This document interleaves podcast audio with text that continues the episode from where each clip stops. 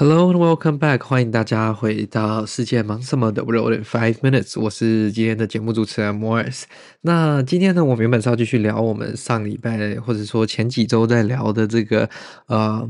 橘，苹果橘子经济学的这一个单集啦。但是我临时因为这个新闻的事件，想说要来跟大家探讨一下这个呃，在台湾这几天非常大的这个新闻，就是关于这个 marijuana，关于 weed，或者是关于我们。中文所说的大麻的这个呃新闻啦，相信大家这都被这个新闻的轰炸。应该说，呃，我这个录音的时间是美国时间的礼拜一晚上。那我今天早上凌晨的时候呢，只是想说，为什么手机一直在震动？到底在震什么东西？因为我平常睡觉的时候，手机也不会有这么频繁的 activity 嘛，所以我就想说，打开手机来看一下，说 What's going on？然后呢，就看到了这个这个新闻媒体，就是用非常多的篇幅，很大。大的这个篇幅跟很多的篇数，再来讲这个关于这个有一些这个网络上的 YouTuber 啊涉入这个呃大麻的问题啦。那当然，在这个这一集强调之呃开始之前，我还是要强调一下，就是说，嗯，大麻这个这个这个议题当然是一个 very sensitive topic，也是一个非常呃敏感的，然后非常有非常多极端的立场跟两边不同的想法。那你在不同的地区跟国家可能会。因为你的这个自身的经验，或者是说对这个呃大麻这个东西的了解程度，会有不同的看法跟想法，这都是非常正常的。所以，我们只是想要来讨论这个问题，而不是说，呃，要去说这个有好或这个坏。但我自己一定有我自己的立场啦，我一向的立场都是认为说，呃，一个东西你完全的禁止它，并不会呃比较好。你去纳管它、管制它，其实是会确保就是市面上的产品是更安全，然后更能送到这个剂量的等等的各种不同的控制啦。Anyways，嗯，大麻合法化这件事情呢，其实在过去的这个九合一选举，应该说我们上一次二零二二年的这个九合一选举当中，当然就会有这个。呃，这些呃一些候选人，市议员的候选人，就是去声援支持这个这个问题，啊？当然，那个大麻合法化并不是一个市政的层级的一个 topic，或者是说可以制定的规范呃法的的地方的这些法规是可以去纳管的，这是没有办法的。但是呃有这样子的这个 topic 被提出来去做讨论，其实是非常呃，我觉得是非常正面的，因为嗯、这样子的讨论才能了让更多的社会。大众，尤其是比较传统的这些呃民众啊，年龄比较长的等等的，能了解到说，大麻其实我们先不讲到娱乐性那一块的价值，它在医疗上的价值肯定是呃有非常正面的这个价值啊。那呃大麻的除罪化或者是合法化是一个呃，我觉得是一个 long term process 啦。那至少呃能在公开的平台上面讨论，我觉得这就是一个非常大的进步了。但是当然，我的法务部这边的代表，法务部长也有。曾经在咨询台上面，或者是说对着媒体有说过，呃，大麻除罪化或合法化这件事情不会在台湾发生。那我我呃，我当然个人对于这样子的 comment 跟评论，我是不乐见，因为我觉得不能把一件事情说的这么死，你还是要多方聆听各种不同的看法嘛。但是我觉得，呃，他说的也不是完全没有的道理，因为台湾的社会其实虽然我们有慢慢的这个越来越进步的价值，但是呃，保守的这个方面的想法的，呃。Population 还是蛮大的啦。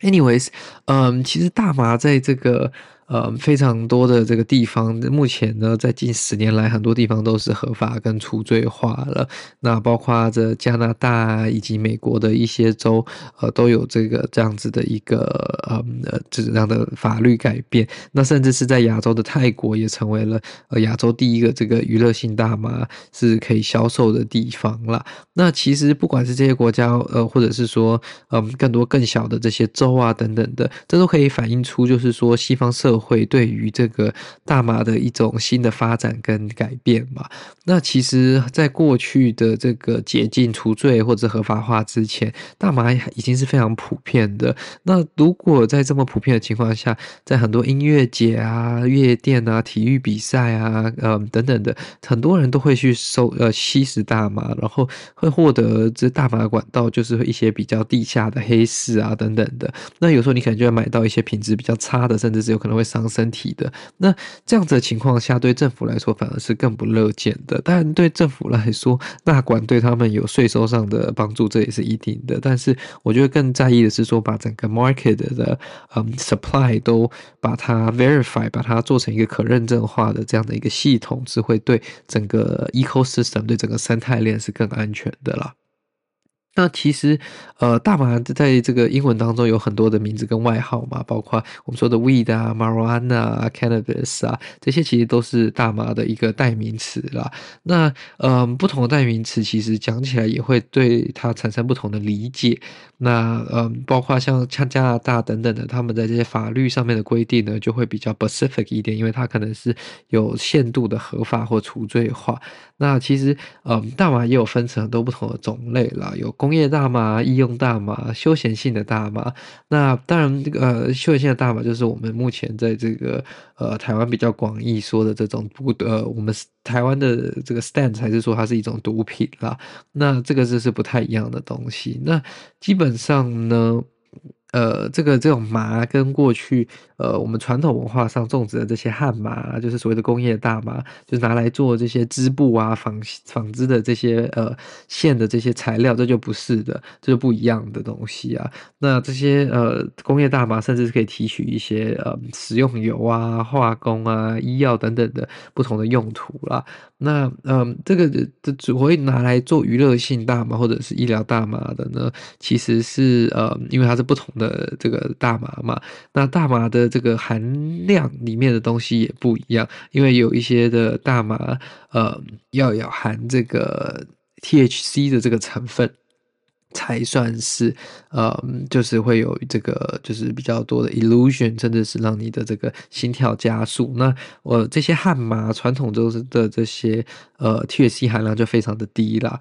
那当然，在很多国家呢，现在像我应该不要说很多国家了，在很多西方世界的这些区域上，呃，大麻在过去几年除罪或合法化之后，在市面上的销售管道也会比较正面跟正向。那当然，呃，这是一个好的事情，但是有另一个问题，就是说，所谓 THC 的含量其实一直在升高，因为大家一直想要 demand 更多更刺激的这些产品。那这也是跟更多人为什么会提出反对的意见，也会有这样的 concern，是因为如果这些些这个药剂的 THC 的这个浓度提高的话，那它对大麻上瘾的几率有可能会更高，甚至有可能会导致他们出现生理或精神上的问题。那这个就是一个社会的隐忧啦。所以，嗯，呃，这个是非常多的两极啦。因为 THC 的另外一面还有所谓的 CBD 啦，那大麻二酚。那这个东西其实是对治疗癫痫啊，又或者是说治疗一些呃呃某些精神疾病上是会比较有帮助的。那，这些不同的医疗用途，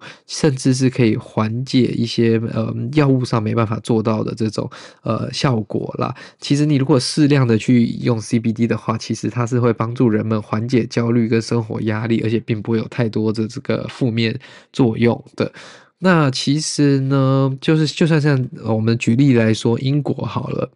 英国目前的大麻还是他们所谓的呃 B 类有二级毒品啦。那你如果被抓到有大麻的话呢，也会有不同的事情节去做这个处理的方式。那很多时候呢，因为它实在太普遍了，其实你在伦敦的街上，其实还是会闻到大麻的味道。明明它是不合法，尤其是在学校啊、宿舍啊等等这些范围附近。所以，就算警察来，通常只会给你一个呃警告啊，甚至连罚款都不太会。要到很严重的 case 才会被判刑入狱了。那其实呃，就这样的问题呢，其实呃，根据英国日呃英国卫报的一则这个调查说，超过一千五百万的英国人呢，就是每三名成年人当中就一门一人呢曾经使用过非法毒品，所以这个比例是非常大的。所以，如果再加以的去限制，或者是很大量的去抓，呃，这起呃抓起这样的行为，反而其实它打压的效果是有限的。那这也是事实的，因为警察的这个 resource，警察资源也是有限制的。就像近年来，呃，英国被抓到拥有大麻的起诉以及被逮的比例，只有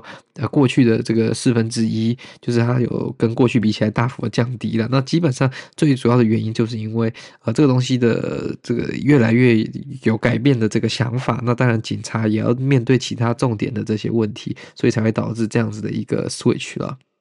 但我觉得更有趣的一点呢，这是呃，我当初从别人的这个亲戚当中那边听来的。大家会觉得说，大麻这种东西，感觉应该就是呃生产上啊，或者是什么的，会是比较受限制啊，又或者是说可能是一个比较西方人的一个产业。但其实因为美国现在越来越多州的合法跟除罪化呢，它其实需要的这个量是越来越大的，所以它需要大幅度的提升它的生产量。那其实在这个过去的几年其其中呢，很大一部分的这个新的美国大麻 production 跟 supplier 大部分都是。呃，来自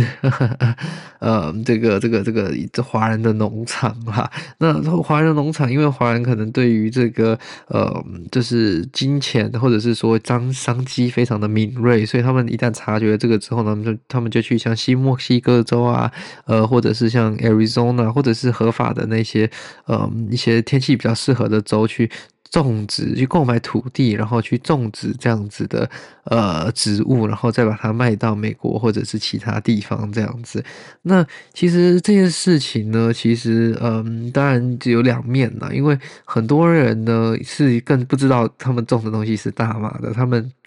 觉得哦，他们只是去呃农场里面工作而已，因为很多的农场当然是呃不是，当然有有一大部分是 license 的是合法合规，但也有很大一部分是这些比较呃在可能在就是很远的空地当中自己随便冲，然后或者是说他没有要跟政府去做合法的登记，或者是他在的州是不合法的，所以呃他们才用这样子的方式去骗这些呃劳工去做这样子的这个呃呃工作了。那甚至呢，其实很多的这些土地啊，是属于这个呃，就是印第安人嘛，或者是说一些比较传统的这些民族，那他们当然会比较反感，就是有人大幅度的进入他们的土地，在做这样的工程。那为了要就是缓解这个争议跟这个争端呢，当然也有中间的这个中介负责在呃，就是中介这个想要投资盖大麻农场的人，跟这些当地的这些呃的这些农呃农民啊，或者是土地拥有者，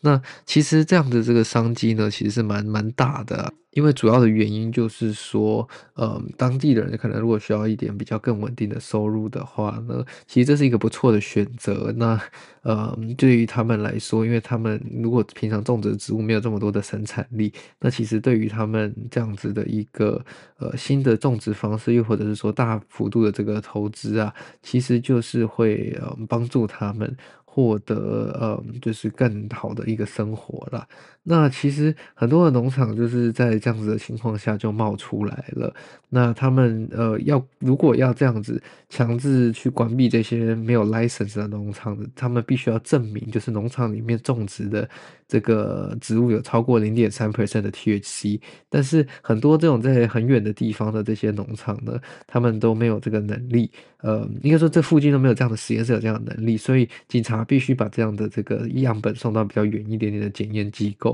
那很长在 COVID-19 之前呢，就是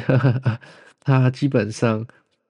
他送过去，然后 COVID-19 爆发之后，这件事情就被放到呃比较后面的 priority，然后后来就不了了之，甚至是很多一直新的农场一直冒出来，就是呃因为像他们举例在新墨西哥州，他们这边有一个区域有一百八十个警察，但是他们要维持七万平方公里的这个区域的那些治安跟所有的这些相关的工作，所以他们就很难用这件很难去非常呃积极的查气嘛，所以他们就一直迅速的扩张，让他们就是呃防不胜防了。那其实这个就是很多不同的这个投资生意都会遇到的问题，但是因为遇到的问题是大麻，所以其实就更有趣，跟更多的这个美眉角角。